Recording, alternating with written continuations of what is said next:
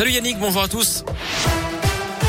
Et on commence par le trafic à Lyon. C'est fluide actuellement sur les grands axes. À la une, un coup de pouce pour le pouvoir d'achat des Français. C'est ce qu'a évoqué Bruno Le Maire ce matin sur BFM TV en réponse à la hausse vertigineuse des prix du carburant ces derniers temps. Plus d'un euro soixante le litre de gasoil, un euro soixante-dix le samplon 98. C'est du jamais vu.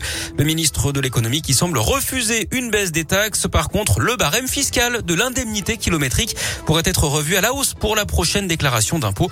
Les prix des carburants donc qui continuent de grimper à l'heure actuelle de plus en plus d'enfants hospitalisés à cause du Covid en France. Ils sont un peu plus de 552 âgés de moins de 10 ans. Parmi eux, 91 se trouvent en soins critiques. Ils étaient seulement 6 il y a 3 mois.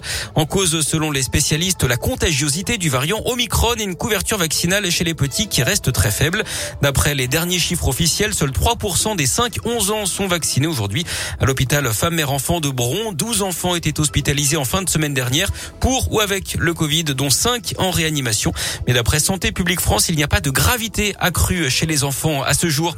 D'ailleurs, à Lyon, un centre de vaccination éphémère est mis en place aujourd'hui et demain à l'université Jean Moulin Lyon 3. C'est sur le campus de la manufacture des tabacs. Ça se passe sur rendez-vous pour les étudiants, mais aussi les personnels. Près de 1100 personnes pourront être vaccinées sur ces deux jours. Une belle prise pour les gendarmes de la Loire. Ils ont interpellé un couple la semaine dernière après un an d'enquête.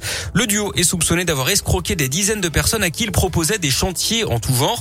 Pendant quatre ans, ils ont fait du porte-à-porte dans la Loire, mais aussi les départements voisins, notamment le Rhône. Parmi les délits supposés, des travaux réalisés sous le nom de sociétés qui n'existaient pas, pas de déclaration aux impôts, des chantiers non finis ou encore l'utilisation d'une fausse identité, ce qui rendait tout recours impossible pour les particuliers. La perquisition a également permis de saisir quatre véhicules d'une valeur totale de 170 000 euros, 7 400 euros en liquide et 13 armes. Le grand oral d'Emmanuel Macron, le chef de l'État qui s'exprime ce matin à Strasbourg devant les parlementaires européens. Discours pour dessiner les contours de la présidence française de l'Union européenne.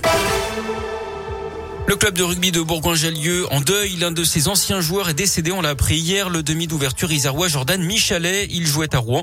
La piste de l'acte désespéré est privilégiée. Il était né à Voiron. Il avait également joué avec le CSBJ pendant deux saisons entre 2015 et 2017. En basket, encore un absent à Lasvel. William Howard forfait pour au moins trois semaines. Il souffre de douleurs récurrentes au genou. Il devrait revenir le 6 février contre Strasbourg. Lasvel, on le rappelle, largement battu par Monaco 100 à 75 hier soir en Euroleague à l'Astrobal. Et puis en tennis, l'Open d'Australie. La suite du deuxième tour qualification ce matin d'Adrian Manarino en 3-7 contre le Polonais Urkac. Fin de l'aventure pour Benjamin Bonzi, Corentin Moutet et Harmonitan. On suivra euh, maintenant la performance de Gaël Monfils face au Kazakh Alexander Bublik. Le match ne débutera pas avant 11h40, Ou plutôt encore un peu de patience. Parfait.